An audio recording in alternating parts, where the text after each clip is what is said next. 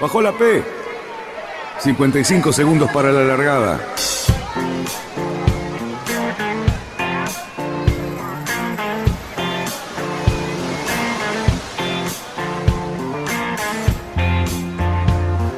Así comienza Radionautas. Toda la información de la náutica argentina. Vamos bien, vamos bien. Orsa, Orsa, Orsa. Vamos bien. Orsa, Orsa, Orsa. Cinco, cuatro, tres, dos, uno. Largamos. Buenas tardes, radionautas y señores, hoy es viernes y esta es la hora justa en la que comienza el fin de semana.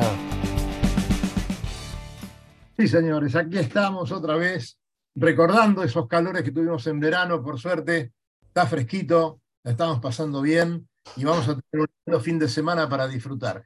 ¿Qué tal, mis amigos? ¿Cómo están ustedes? Este, bueno, como siempre, Luis Peteca ahí, Cali Cerruti, el Lobo, y como siempre a Cali le corresponde la misión del invitado que va a presentar en este momento. ¿Cómo están?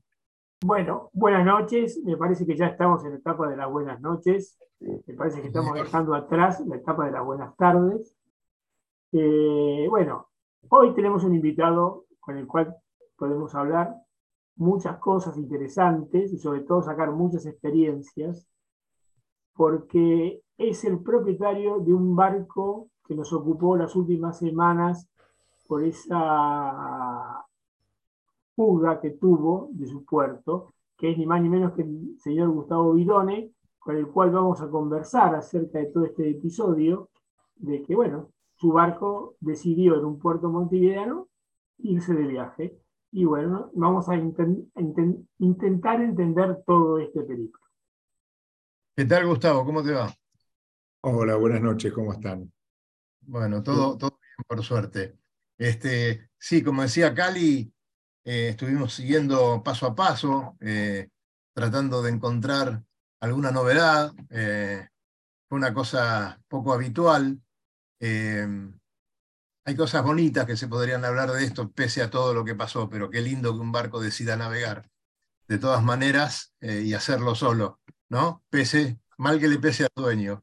Pero bueno, tal vez una parte romántica del tema haya sido eso. Vimos una pequeña filmación eh, de una cámara de seguridad, seguramente, que se veía el barco cuando se alejaba. Este, bueno, en principio contanos un poco cómo estás en este momento. Este, hablamos un ratito antes y vemos que tu temple eh, es bastante importante y te ayuda mucho, ¿no?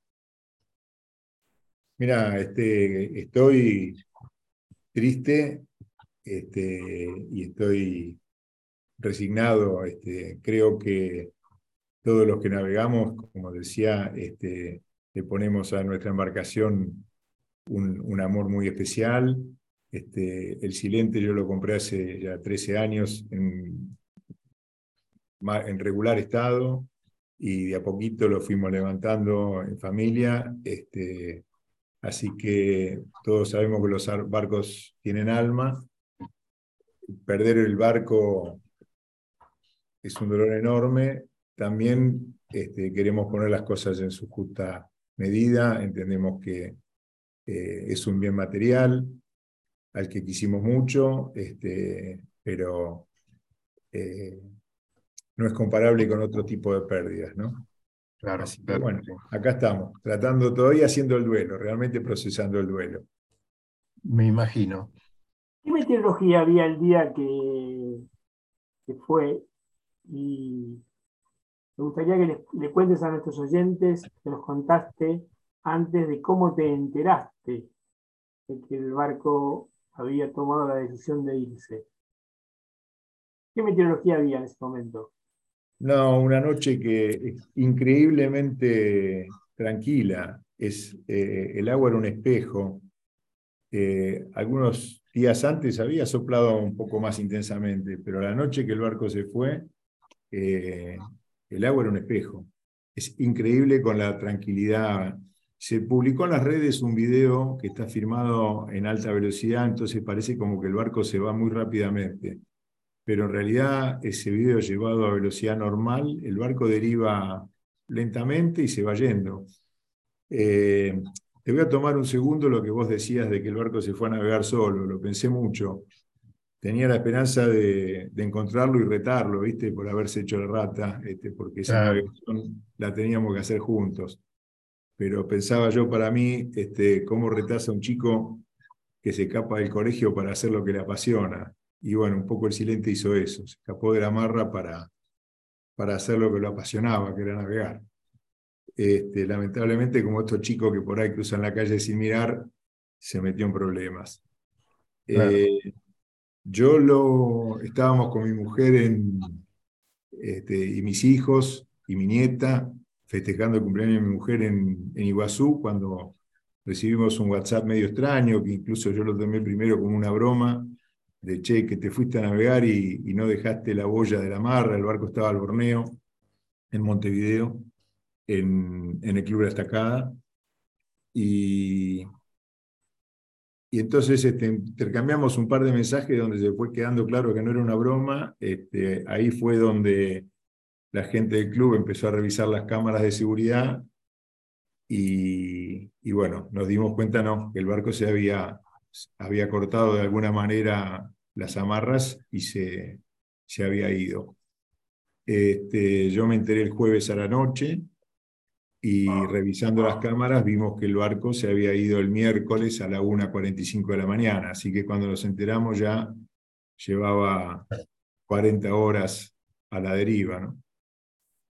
Este, lo primero que hice fue pedirle a la gente de Uruguay que hiciera una exposición en la prefectura uruguaya y yo me fui a la prefectura de Iguazú para hacer una exposición también, este, entendiendo que se trataba de un riesgo de la navegación. Así que para que se emitiera un aviso a los navegantes este, informando que había un barco a la deriva. ¿no?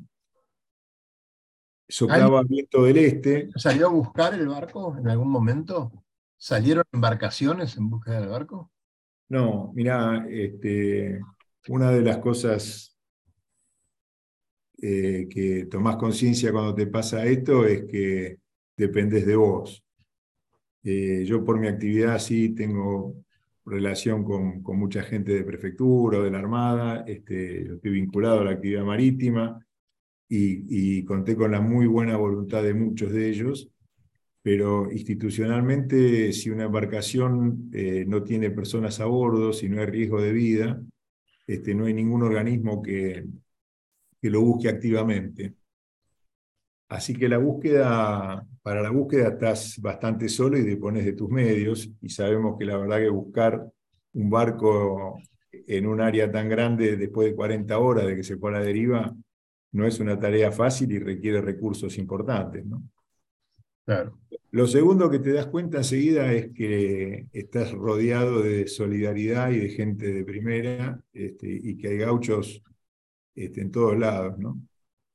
Eh, soplaba viento este, el barco se fue con rumbo este, no sabíamos muy bien si después la corriente lo iba a hacer más sudeste, o sea, empezamos a, a, a pensar en qué y por dónde buscarlo y, no me acuerdo muy bien ni siquiera cómo, un oficial de la Armada que vuela en forma privada también, este, salió con una avioneta del Aeroclub de Punta Indio este, a, a, empezar a sobrevolar la costa de la bahía San Borombón, todo lo, todo lo que es este, desde la desembocadura del Salado hasta La Plata, a ver si el barco había terminado por esa zona. Este, bueno, esos vuelos no dieron ningún resultado.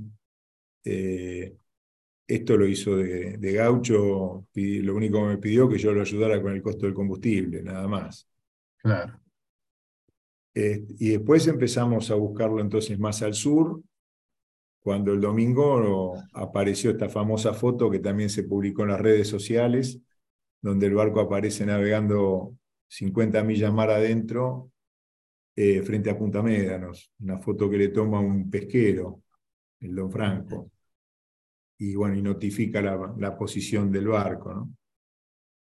Este, ahí también uno se da cuenta cómo cambió el mundo en el que vivimos, ¿no? porque en otra época tal vez este, la misma solidaridad náutica hubiera hecho que el pesquero lo tomara, pero hoy que vivimos en un mundo de abogado, de leyes, de, peligros, creo yo, esto es una evaluación personal, ¿eh? no lo es solamente un, lo que, una estimación mía, ¿no? Creo que cualquiera que toque un barco en esas condiciones, por ahí no sabe si adentro después no termina encontrando, vaya a saber qué.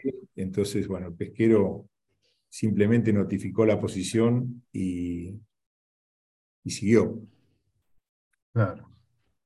Así que bueno, ahí empezamos a buscarlo. Eh, eh, lo otro que un, con un waypoint, digamos, importante, ya te daba la posibilidad de, de animarte a salir a buscarlo, ¿no? Claro, pero bueno, esto fue el domingo de Pascua al mediodía, donde este, nos llaman este, para informarnos que habían visto el, barco en esa posición.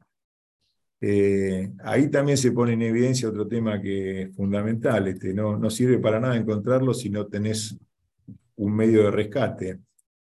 Eh, yo me entero al mediodía de esto, este, la alegría inmensa de Domingo de Pascua, así que el silente ahí resucitado aparece mm.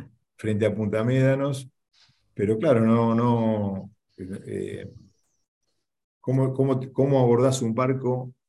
¿Cómo coordinás para ir a buscar un barco que está a 50 millas mar adentro y en una posición que te notificaron hace o sea que ya tiene tres o cuatro horas de, antigüedad. Hasta que vos llegás al lugar, este, pasaron 10, 12 horas y ya el barco definitivamente no va a estar ahí.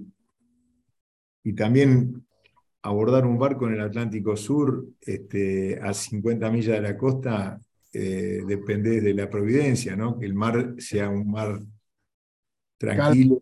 Para que lo, claro, lógico. Ah, no solamente abordarlo, sino acercarse también con la embarcación que hayas. totalmente, mira, los, algún amigo de prefectura este, con el que yo me mantenía en contacto me decía, mira, Gustavo, lo único que te pido es que no te conviertas vos en un segundo problema. Este, eh, tal cual, tal cual. Este, así que, eh, bueno, viajé a Mar de Plata para para coordinar con este, gente de, la pesca, con gente que se puso a disposición. No les puedo explicar la cantidad de gente que nos inundó con mensajes ofreciéndose para si necesitábamos armar una tripulación, si necesitábamos disponer de una embarcación, eh, lo que fuera. Eh, estuve con gente, eh, con amigos de la Armada que se pusieron a disposición en lo que ellos podían en lo personal. Claro. bueno, de vuelta, eh, si no hay riesgo de vida, institucionalmente no se coordina un, operativo de rescate. Y también sabemos que, bueno, lamentablemente la prefectura y la Armada cuentan con medios este, escasos, ¿no? Para, con presupuestos escasos, entonces no se, no, se pueden distraer este, los pocos medios que hay para ir a buscar una embarcación que ni siquiera se sabe muy bien a dónde quedó. Eh, es, importante, también lo que estás relatando y de la forma que lo decís, porque cualquiera supondría que habría mucha bronca en el medio cuando este, no se puede hacer nada, ¿no? Entonces uno enseguida echa culpas. ¿Cómo puede ser que con todas las embarcaciones que, disponen, con toda la tecnología que, que hay, no salgan a buscar el barco? vos lo tomás como conociendo las reglas. Y yo lo tomo con resignación, este, lo tomo con resignación, porque no tiene sentido que le pongas este, la culpa a, quien no dispone de los medios para, la verdad que es una tontería. Me, gustaría pensar que, que eh, el país tiene un, eh, o, a partir de este suceso se pueda pensar en algo que sirva a futuro para eh, colaborar en una tarea de rescate. Pensemos que, por ejemplo, la náutica uruguaya es infinitamente más chica que la náutica argentina y tiene una institución de la jerarquía de Hades que, que, nosotros no tenemos. ¿no? Hades, eh, aclaración importante, ellos tampoco pueden hacer un rescate si no hay gente, si no hay peligro de vidas, pero la verdad que disponen de medios, de ayuda, este, enseguida se pusieron también a disposición mía, eh, de todo, me llamaron desde las distintas este, sedes de ADES para este, estar atentos a lo que se pudiera hacer. Eh, bueno, me puse también, me llamó mucha gente de la pesca de, San Clemente y, ahí este, los la gente de la pesca enseguida nos dijo, mirá, si el barco no aparece acá hoy, anda a buscarlo a... Anda a buscarlo entre Punta del Este y La Paloma porque todo se va para allá. Ajá. Este, bueno, yo organicé en forma personal también, con, bastante dificultad, la posibilidad de que una avioneta sobrevolara la zona donde el barco había sido visto y de ahí hacia el norte para tratar de encontrarlo de vuelta. Este, como no apareció, estábamos planificando dónde seguir buscándolo. El agente de la pesca se había puesto a disposición para abordarlo, para ir salir en cuanto apareciera, para que saliéramos a tratar de tirarle un cabo de remolque o si las condiciones climáticas lo permitían abordarlo. Eh, pero esa noche, creo que fue del viernes, este, me llaman de la prefectura uruguaya para avisarme que el barco ya había aparecido varado en, en José Ignacio. este, en una noche muy tranquila, estuvimos con la persona que lo vio llegar a la playa, eh, dice que el barco venía navegando, eh, él, pensó que la gente que estaba a bordo estaba pasando una tarde espectacular, este, le llamó la atención que el barco se acercaba demasiado a la costa, entonces este, lo, lo miró con, unos, con un telescopio, eh, ahí vio que se trataba del silente, él estaba al tanto de la pérdida, de que, el barco estaba a la deriva, y me dice que con un dolor tremendo no pudo hacer nada, que lo vio cómo llegaba a la costa y se varaba en una zona de la playa que tiene mucha pendiente, eh, con lo cual enseguida se arma una rompiente muy grande. cuando el momento que el barco se vara, se vara muy, en una zona muy tranquila. Yo intenté que lo antes posible alguien, aunque más no sea, lo tirara arriba de la playa, eh, aunque sea lo, engancharan con, con, una máquina y lo arrastraran sobre la playa, porque me imaginé que ese lugar, eh, en ese lugar no, no, no iba a pasarla bien. Y ahí aparece un problema adicional, que es que toda esa zona de la costa está preservada por medio ambiente en Uruguay y no se permite el ingreso de máquinas, ninguna, ni de ninguna, este, ningún elemento mecánico. Un vehículo, claro. Ningún vehículo. Entonces era imposible mover un barco del tamaño de un 32 pies. Eh, a la mañana siguiente, sí, le empezó a pegar la, la rompiente eh, de una manera que es horroroso verlo. Hay un video donde se lo ve cuando le empieza a romper el mar encima. Y yo no sé muy bien, porque yo enseguida, cuando me enteré que el barco estaba en José Ignacio, empecé el viaje para... yo estaba en ese momento en, en General Lavalle, este, coordinando con la gente, con los pescadores de General Lavalle. Y bueno, enseguida me fui para José Ignacio. Este, eh, ya cuando llegué, el barco había perdido el palo y ya estaba en una condición que era irreversible. Eh, al poco rato empezó a, a, mostrar una fisura en el casco y yo creo que una hora más ya se partió el casco quedó solamente unido a nivel de cubierta, se hizo una, una cesura de banda Seguramente perdió primero el quillote y ahí quedó más eh, expuesto y más frágil, ¿no? Probablemente sea así, este, eso empezó a meterse el mar adentro del barco, yo tenía una balsa salvavidas este, en bolso, no en contenedor, que la había, como el barco estaba en la marra, la había dejado adentro. Eh, se ve que la boza de la balsa salvavidas se debe haber enredado en algún elemento adentro, la balsa se infló adentro del, oh. barco, eso contribuyó en el destrozo, a los destrozos. Este, bueno, de ahí en más, ¿qué, qué les puedo contar? Este, todo fue en, en bajada. ¿no? Yo eh, acá lo que quiero por ahí este, poner en evidencia es este, la impotencia y los pocos recursos que un particular puede tener cuando sucede una cosa así, para una búsqueda de algo que no deja de ser un, un peligro para la navegación, este, pero cuya búsqueda depende exclusivamente de un particular. ¿no? Está bien que la ley de la navegación así lo establece, que vos sos el responsable del- de la embarcación y de los daños que pueda efectuar, pero son pocos los medios que tenés para hacerle frente a esa responsabilidad. Y lo otro que quiero resaltar es este, la, solidaridad de muchísima, muchísima gente. Este, tengo inundado el teléfono, el WhatsApp de gente que se puso a disposición, que, trató de aportar, que me ponía, de uno me ponía en contacto con el otro y el otro con el tercero, y bueno, este, son las dos caras de la moneda, ¿no? La impotencia por un lado, la solidaridad por el otro. Se te ve- Sí, Cali.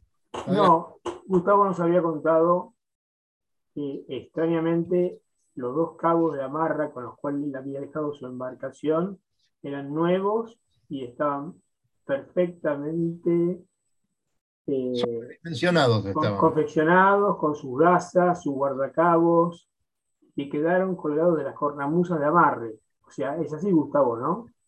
Sí, sí, sí. Yo este, eh, dejé el barco amarrado con dos cabos de nylon de 24 milímetros, eh, que realmente para un 32 pies es uno solo ya es este, grande, dos es este, eh, cuando lo dejé amarrado me parecía ridículamente eh, sobredimensionado cada uno con su guardacabo de inoxidable, cada uno con su asa. Y bueno, los restos de esos cabos aparecieron en las cornamusas, quedaron en las cornamusas. Así que bueno, no, no, no, sé cuál fue la razón por la cual el barco se fue, todavía no lo tengo claro.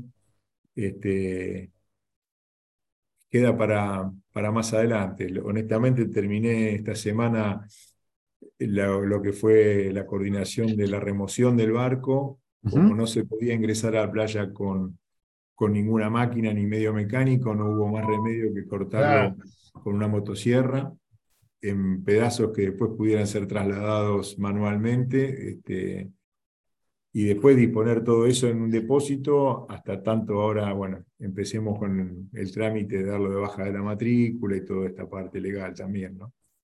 Claro, claro.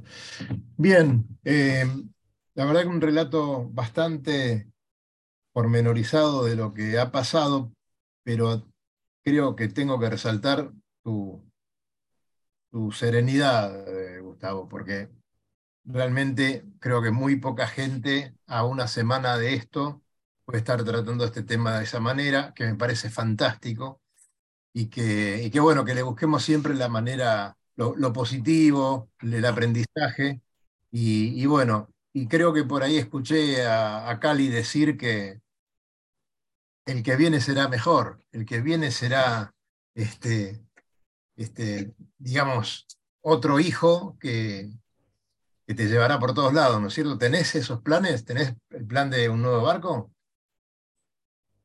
Mira, navego desde que, desde que tengo 10 años, así que no me imagino sin barco. Eh, me, yo, me llevó 50 años comprar el primero que fue el Silente.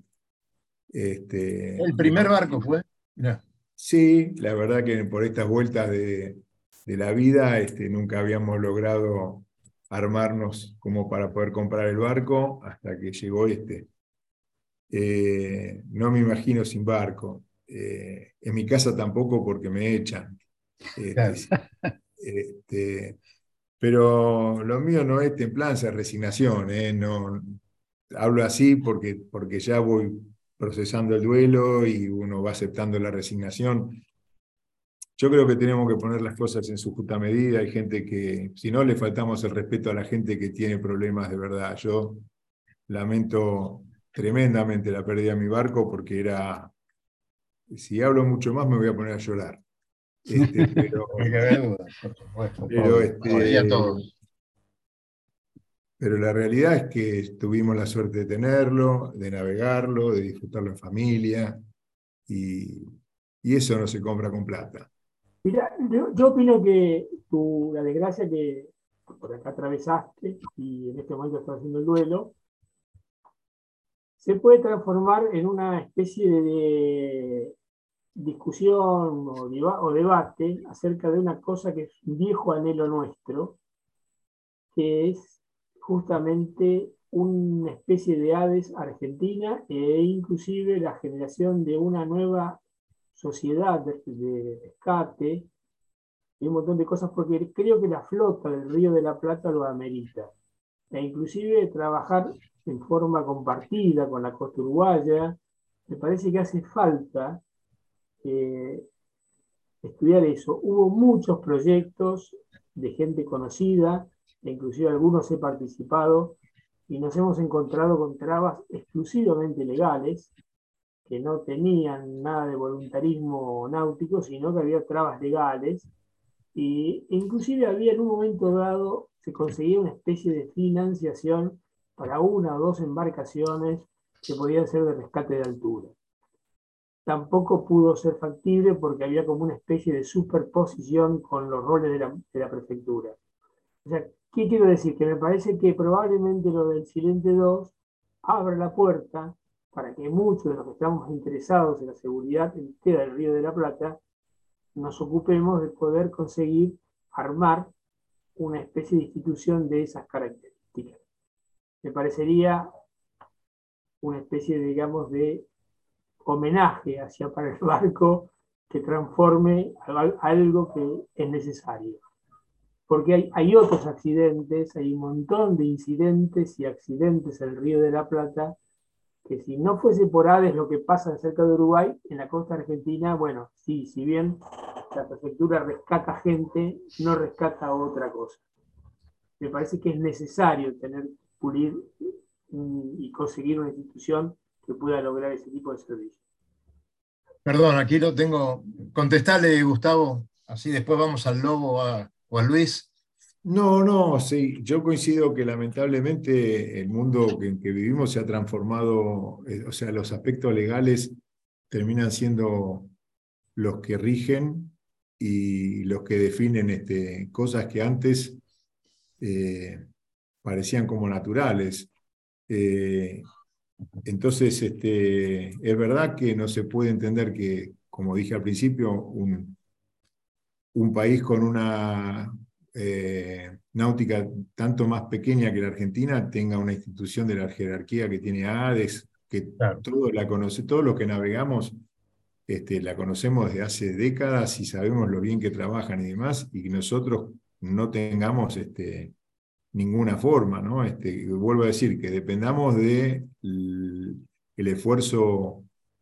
Yo les digo, hace 10 días que no trabajo, eh, o sea, ahora me tengo que retomar mi, actividad laboral, o sea, eh, para tratar de recuperar mi barco. Eh, también es importante, yo escuché, no, participo nu- nunca, por personalidad no tengo redes sociales, no tengo Facebook, nada, pero me he enterado de una cantidad bastante importante de cosas que se dicen en las redes que hasta son peligrosas, ¿no? O sea, no- no- hay- eh, cualquier rescate de este tipo lo tiene que hacer gente que esté capacitada, que esté formada, que esté entrenada. Este, alguien decía, pero ¿y por qué no te alquilás un helicóptero y te bajás en el helicóptero? No hay un piloto, un helicópterista con sentido común que baje una persona que no tenga entrenamiento. O sea, es- eh, hay que ser- por eso es- sería genial contar con una institución como ADES en la Argentina y con, con un litoral atlántico como el que tenemos, por lo menos este, hasta Mar del Plata, que es donde está concentrada la mayor cantidad de la flota deportiva, qué sé yo, creo que sería genial. Pero sí, mandan las leyes, mandan los aspectos legales, ¿no? Y no la... Claro. Cuento y vamos al Lobo, una cosita pequeña en, en Puerto Madryn.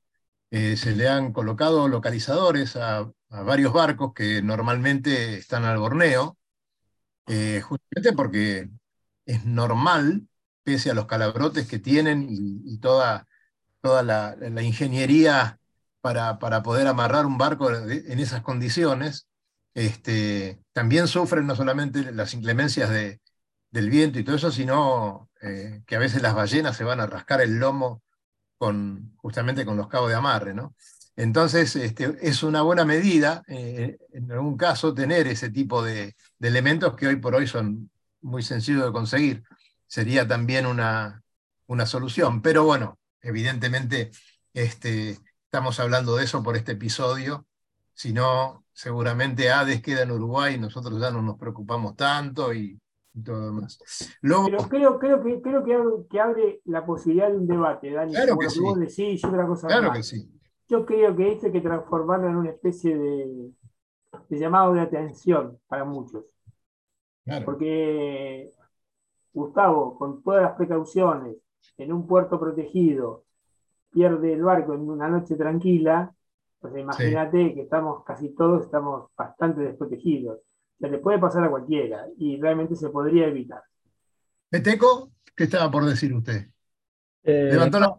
no, sí, sí, pero simplemente por, por, eh, por una, una, consulta que me imagino, digamos, probablemente me, adelanto un poco, pero digamos, durante toda este, esta semana que, que estuvo atrás del barco, eh, por ahí se le ocurrió, más allá de esto de tener una organización que pueda recuperar o una entidad que pueda recuperar y qué sé yo, qué poder hacer nosotros en los barcos, vos ya dijiste por ahí un localizador, pero qué poder hacer nosotros en, lo, en nuestro barco, digamos, eh, para ayudar a, a, a recuperarlo en un, en un, evento como este, ¿no? Me imagino que por ahí ya hiciste todo, todo pensamiento este de...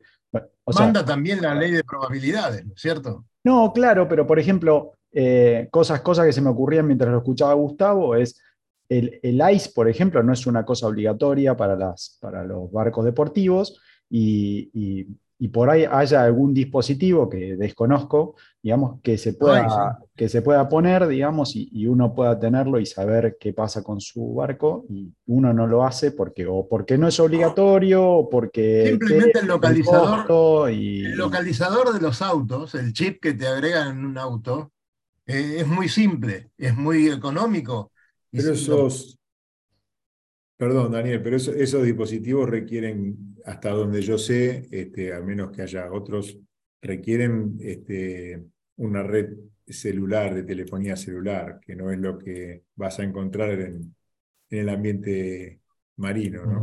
Uh -huh. este, el ICE es una opción, claro, este, pero eh, para, te, te, va a encontrar un, una embarcación que esté al alcance de, de VHF, ¿no? Porque eso es claro, que claro. Y la otra opción, que son los dispositivos del estilo de, de un InReach o una cosa por el estilo. Claro, pero, una EPIR, alguna cosa por el estilo. No, la EPIR no, porque eso es, es este, una emisión de emergencia. Este, no, me refiero a algún sistema que use algo parecido, no, no disparar un, un, un, llamado. Ah, ok. El InReach, pero eh, lo que pasa es que uno no lo pone, yo tengo un InReach, pero uno no lo deja activado arriba del barco porque jamás se va a imaginar que... Claro, exacto. Eh, yo no escuché, navego desde que tengo 10 años este, y jamás escuché una cosa parecida a esta. El claro, silente claro, claro. Yo, desde los puntos que yo tengo perfectamente definidos, salvo los que eh, navegó 260 millas solo. Desde donde estaba amarrado hasta donde lo vio el pesquero, hasta donde terminó en la playa, hizo 260 millas solo. Yo no lo escuché nunca eso. Este, Claro. Así que, claro, yo dejé todo apagado, la batería cortada, porque vos dejás un dispositivo de estos, los que Exacto. navegamos vela por ahí, Sí. este, siempre estamos preocupados por el tema de la batería, que se te descarga la batería, que cómo mantener la batería, y el día cuando nos vamos, este, Cortás todo. casi, claro, cortás todo. Bueno, tal vez tengas que dejar este, un InReach que consume muy poco a bordo. Es- esto es... No, pero sería, claro, sería improbable. Lobo, perdóname. Adelante. No, bueno, primero, Gustavo, te, te quiero agradecer que te hayas prestado a estar acá en esta reunión de Copic y contar tu triste eh, experiencia. Eh, me tomo de tus palabras de recién yo llevo muchos años también en el río, es la primera vez que escucho que haya pasado lo que te pasó a vos. O sea, cuando de golpe nos ponemos a pensar que, de que hay que armar un ADES y esto y lo otro, eh, realmente en mis setenta y pico de años de, náutica, este, es la primera vez que un barco eh, me entero que larga la marra y se va a navegar 260 millas solo. Eh, es, de no creer. Creo que realmente, bueno, estuvo la fatalidad y de por medio metió la cola el diablo.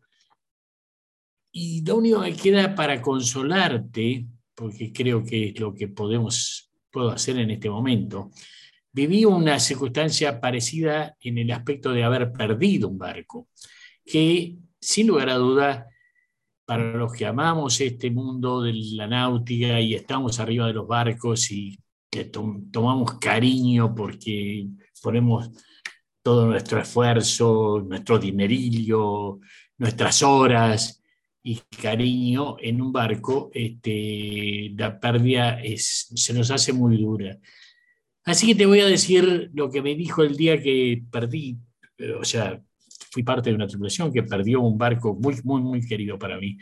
Y vino el liquidador de la compañía de seguros y me confirmó este, que el barco estaba en pérdida total. Eh, fue muy deprimente para mí. Y este hombre, con muy buen criterio, agarró, se me acercó, me vio tremendamente decaído y triste. Y me puso la mano en el hombro y me dijo, este, Lobo, tranquilo, porque estas cosas le pasan a gente como ustedes que hacen cosas porque los que estamos atrás de un escritorio a sotavento de un cenicero nunca nos pasa nada. Así que, no sé, te guardo esta palabra para que las atesores y sepas, esto te pasó a vos por esa locura de tener un barco y navegar. Bueno, ahora vendrá la oportunidad del nuevo barco, que lo vas a disfrutar y, este, y te deseamos todos toda, toda la costa. Hay mucha gente en este momento en el WhatsApp mío mandándome mensajes para hacerte preguntas y la verdad que este, tu relato ha sido más que amplio. Acá estuvo, el diablo metió la cola, sin lugar a duda, este, acá es la fatalidad. Y bueno, lo que te deseamos ahora es terminar con tus papeles, empezarte a trabajar de nuevo y si en algo te puedo, en lo personal y, nosotros, ayudarte a armar el nuevo barco, de alguna manera, contá con nosotros. Un abrazo grande, Gustavo, y gracias, gracias por haberte prestado a esto en un momento tan triste. Bueno, gracias a ustedes y tomo la palabra, luego me quedo con ellos. ¿eh? Muchas gracias. claro. Este, bueno, claro no te vas nosotros nos vamos a ir al hemisferio norte en este momento con, con Lucho. Tenemos que hablar de un uruguayo, gran amigo, con una victoria que, que ya Petec nos va, nos va a relatar. Así que directamente ya estamos en Europa. Contanos, Lucho, ¿cómo viene la mano? Bueno, vamos, vamos a navegar eh, por las aguas del norte y algo que habíamos arrancado el viernes pasado, porque voy a hablar de una regata que contó en en dos, partes, eh, dos fines de semana consecutivos, que fue la Plastimo Lorient Mini, ¿sí? 85 barcos eh, anotados, inscriptos, que corrieron tanto en la serie, en, las categorías de serie y proto. ¿sí? Eh, habíamos visto que Fede Waxman se le había escapado la victoria por muy poquito en la, parte, en la clase de, de proto, y la verdad que nos quedamos con, un cierto sabor amargo porque dijimos, bueno... Le faltaba ese eh, triunfo. le faltaba un poquito nada más. Eh, estaba estrenando eh, su, barco nuevito, va, nuevito, para él, ¿sí? Y, bueno, la verdad que dijimos, bueno, ¿qué va a pasar en la próxima regata? La primera era, era corta, 50 millas, la segunda fue de unas 100 millas, y, y ahí dijimos, esta es la de Fede, y realmente así fue. Eh, llegó primero, en la general quedó clasificado primero, así que eh, se llevó el, primer puesto, muy, muy merecido. La verdad que le puso eh, muchísimo a, a ese barco, le metió mucha, mucha pila. 80 eh, barcos, dijiste, más o menos. 85, 85, barcos, La verdad que eh, una cosa, sí. Esa clase mini está, pero fantástica y además que... Infernal, infernal. Que Fede, que Fede esté tan metido, viste, y con, con tantos aciertos también, porque hay que estar ahí, estar primero, ¿no? Sí, a, ver, una, una clase, pero súper, súper competitiva. Decíamos el, viernes pasado, comentábamos que eh, en la primera regata de 50 millas, los de clase habían llegado primeros que los proto. ¿Sí? Se habían dado unas condiciones particulares de, clima, ¿sí? pero fíjense lo, lo, competitivo que es que eh, digamos, los, los de serie, ¿sí? habían andado tan bien como los proto. O sea, los protos, para, para, que ustedes se den una idea, eh, digamos, tienen eh, quilla basculante, pueden tener foils o, orsas, o sea, tienen una, variedad de, engendros para navegar mucho más rápido que los otros, igual así los de serie, que están muy, muy afinados, llegaron ahí pegados. No quiero, esto creo que básicamente, eh, esta imagen que les voy a poner ahora va a ser una imagen para Cali, ¿sí? Eh, a ver. Que yo creo que no lo debe haber Está muy abrigado Cali hoy, está muy abrigado. a ver, convengamos que nosotros estamos en el hemisferio sur y está empezando a ponerse fresco. ¿sí? Les una cosa, ustedes están a sotavento, como dice el logo, de algún tipo de cenicero. Yo acabo de llegar al río. ¡Apa! Ahí tenés. Ahí tenés. Vivís enfrente del río, no te vengas a agrandar. Vivís enfrente del río. Y bueno, vengo del río. siempre estás llegando del río. Siempre. Este, bueno, acá tenemos al, proto de Carlos Manera, que es nuevito, está, está estrenado este sí, este año, ¿sí? Y quería mostrarle a todos, pero en particular a Cali, esa botavara, ¿sí? Que, eh, es una onda Wishbone, ¿no? Que es una. Una, una Wishbone de tipo de, de, de, de, Claro, pero, pero tiene de un solo lado, ¿eh? no tiene de los dos lados, no hay botavara del otro lado. Y lo que permite es, no sé si se llega a ver o se nota, es que la mayor siga hasta la carroza. ¿Sí? Bueno, este como los 49ers. Claro, exactamente, exactamente. Este muchacho, Carlos Manera, con su hermana, porque estas regatas se corrieron en dobles, ¿sí? ganó la primera regata, la de 50 millas, llegó primero en, la, en, la, en, los proto, ¿sí? pero después eh, logró el tercer puesto en la, en la, no, perdón, el cuarto puesto en la segunda regata y quedó eh, por detrás de, de Fede Waxman. ¿sí? Eh, otro, eh, otra perlita de, que les va a encantar es que nuestra amiga Yamila Tassin, ¿sí? Este, la, española de, Canarias, que, de La Palma, perdón, que me va a matar si me escucha, de La Palma, eh, logró ganar en la parte de serie en la segunda regata y logró su primer puesto eh, de, toda su carrera en los, en los mini. Así que estaba fascinada, exultante. Después en la general eh, quedó eh, cuarta, pero la verdad que feliz, feliz, feliz se la veía a Yamila. Por ahí cerca, por ahí cerca. Sí, adelante, Cali, por favor. No, le decía a Luis que siempre me hace esa referencia mostrándome cosas para Gustavo probablemente, para que piense en el Silente 3, que se dé cuenta de que arriba de ese barco no hay ninguna pasteca, ya son todos anillos de baja fricción. Fíjense cómo están armados los barcos nuevos, no hay más pastecas, ni motones, no existen más. quería poner a fabricar pastecas ahora? Ni motones.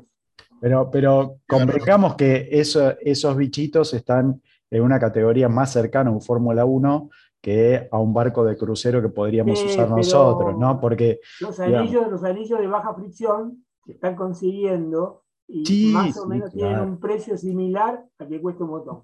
Sí, sí, eso, es cierto. Eh, pero digamos. Los voy, a dejar, los voy a dejar con esa tecnología.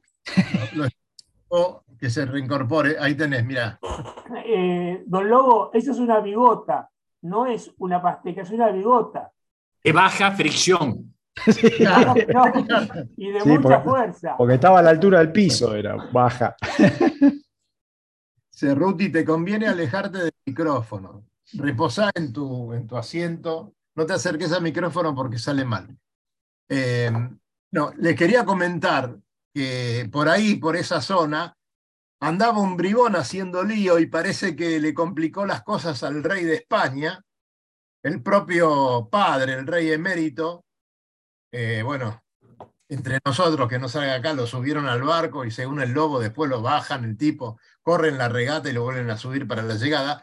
Pero bueno, el tema es que el tipo no tenía que haber estado en España porque causó un revuelo ahí diplomático y ese tipo de cosas, pero el tipo se dio el lujo de subir a ese barco este, lleno de motones y de pastecas, este, y ahí lo tenemos en otra regata. Nunca, ¿no? No, no se lo va a ver Lobo a él, ¿no?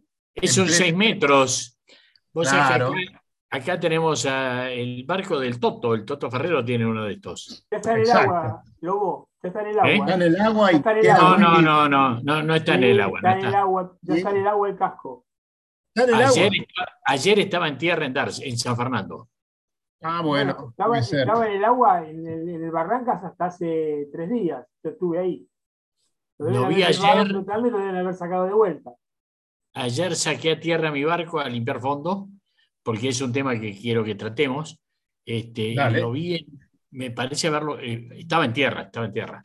Pero bueno, no viene al caso. Eh, lo lindo es que le han hecho el espejo nuevo, todo un lindo trabajo, lo, lo están restaurando, me alegro mucho, porque son piezas que no hay que perder. Y que dieron este, bola, ¿eh? Lo dejaron todo del mismo color. Sí, lo que, lo que espero, este, bueno, que me, eh, lindo saber, sépanlo, que mañana, mañana sábado y domingo y el sábado que viene, eh, se corre la primera semana de clásicos en frente a Dársena. Va a estar muy concurrida, van a estar todos los barcos, los, los, auténticos y, y hermosos barcos viejos, antiguos de antes, como decía un amigo mío, barcos que no son de nylon, sino de madera, este, compitiendo en una linda copa. Eh, y por lo que he estado viendo, va a estar muy reñida, muy reñida porque están los mejores exponentes en el agua. Eh, los voy a mantener allá el viernes que viene, voy a poderles contar un poco lo que ha sido y y sigo incentivando a todos aquellos que tienen un barco de madera, acérquense a la asociación, les vamos a dar una mano y los vamos a orientar, no para estar ganando solamente, sino para poderlos navegar y disfrutar. El lobo dice, no para que me ganen, sino para que puedan tranquilamente. una cosa al lobo en clave? A decir una cosa al lobo en clave. Lobo. Sí con respecto a, la situación que vos conocés porque has venido conmigo, bueno, me he comprometido personalmente. ¿Cuánto me alegro? Porque rescatar ese barco este, es primordial, porque es un barco único, especial, como todos, todos los barcos son únicos y especiales. Este barco que hemos tenido la oportunidad de conocer juntos o ver juntos y en el cual vos has navegado es muy importante que se rescate y, esté en el agua y que navegue. Eh, aprovechemos, aprovechemos eh, los, que tenemos barcos en el Río de la Plata, el agua dulce que nos permite y nos, nos, hace, nos da tantas, tantos hándicaps para poder mantener nuestros viejos barcos en buenas condiciones. Eh, sigamos hoy me llamó una persona que tiene el Laicres, el Laicres, el, el auténtico Laicres que corría eh, Don Escurra y Don Hoffman este, con el palo original. Me parece bárbaro eso. No perdamos eso, por favor. Eh, disculpen. Hay que hacer un registro, Lobo. Hay que hacer un registro. Está, está, está, la Asociación Argentina está en eso tiene un registro amplio, damos información, proveemos información y colaboración para que este, este patrimonio que la Argentina tiene, porque eh, Argentina no tuvo guerra, Una, que fue uno de los motivos por los cuales Europa perdió gran parte de su patrimonio de los barcos clásicos. Argentina no ha tenido guerra y Argentina, y, sobre todo la, flota se ha nucleado en el Río de la Plata, que, insisto, en el agua dulce es muy benévola para no deteriorar tanto los barcos. Así que este, aprovechémoslo. Siguen entrando mensajes, bueno, de saludos para Gustavo, pero además también gente que nos agradece que hayamos hecho este programa porque tenían muchas dudas que, le hemos podido resolver. Bueno, muchachos, eh, ¿tenemos pronóstico para, para el Lobo, para mañana? Sí, tenemos. Siempre gracias a Cali, que nos hace el contacto con... Lucas Benítez. Ahí estamos, ahí estamos. ¿eh? Este Lucas Benítez, no sé por qué no quiere hablar con nosotros y solo quiere hablar con Cali, pero bueno, si le gusta torturarse al muchacho, lo dejamos. Vamos, Cali, adelante con el pronóstico. Bueno, eh, lindas temperaturas, la cosa se va a ir mejorando, eh, poco viento, hay un anticiclón al costado de Uruguay, en el lado del este, que va a generar vientos del este y poco a poco se van yendo al norte fuerza 3, fuerza 4, con alguna rachita de 5. Y bueno, probablemente haya nubes, porque va a traer humedad, pero nada, nada, nada, nada raro. Va a ser un fin de semana realmente muy bueno. Lobo, creo que hasta tenés que llevarte el protector solar, te lo aviso. Bueno. Me parece que me parece, me parece, perdón, ¿hablaste de fuerza o de velocidad? Fuerza, fuerza, 3, fuerza 4 fuerza 3, 2, 3, 4, rachitas de 5. Muy poco viento, los clásicos se van a sentir muy bien. Y bueno, creo que es un fin de semana algo así como cuando, para muda y buzo. Cuando hablas de los clásicos, ¿te referís a los barcos o a los que vamos arriba? Eh, me parece que ambos, es, ambos. Un, es un combo, luego atrás de un clásico siempre hay un navegante clásico. Bueno, así será. Bueno, amigo, eh, ¿tenemos alguna otra novedad? Eh, estuvimos con, con, la gente que ha corrido, ahí veo a dos que han corrido la regata persecución. Este, estuvo muy buena, poco viento, ¿eh? Pero bueno. Este, pero ochenta y pico de barcos, ¿eh? claro, mucha participación. La verdad que estuvo muy interesante. bueno, contanos un poco, Cali, cómo estuvo en el agua bueno, yo la verdad voy a decir particularmente que yo hice todo mal. Vamos a aclarar eso, yo hice todo mal. El que hizo las cosas mucho mejor fue Luis con, con Gaby, que estuvieron bastante bien, navegando en dobles. Se llevaron una copa enorme. Sí, yo particularmente hice todo mal, pero me divertí mucho. El barco obviamente es nuevo, todo lo que se iba a, andar mal, uh, anduvo mal, así que bueno, no, no fue ninguna sorpresa, pero larga, bastante, bastante exigente por la calma. La regata duró cinco horas, así que oh. fue bastante, bastante hincha, porque para hacer 13 millas en cinco horas, la verdad que fue bastante hincha. Pero bueno, uno hasta disfruta de eso. Y la verdad que cuando se levantó un poquito el viento, eh, mi barco particularmente y el resto, los que estábamos juntitos, empezamos a caminar muy, muy, muy agradablemente. Eh, la regata persecución me parece que revivió, está reviviendo el campeonato provincia, con lo cual es muy lindo. Y otra cosa que me llena, me llena de satisfacción es ver la fórmula de PHRF, la calidad de los barcos en todas sus categorías y en su equipamiento. Hay más velas de grafito o parece ya directamente una regata de IOR no se dan una idea lo afilada que está la flota. Es increíble. Y las tripulaciones, porque había mucha gente dando vueltas en los barcos, que era gente navegante de primer nivel, gente que está generalmente corriendo en otras competiciones y se están subiendo todos a PHRF por lo divertida que se está volviendo la fórmula.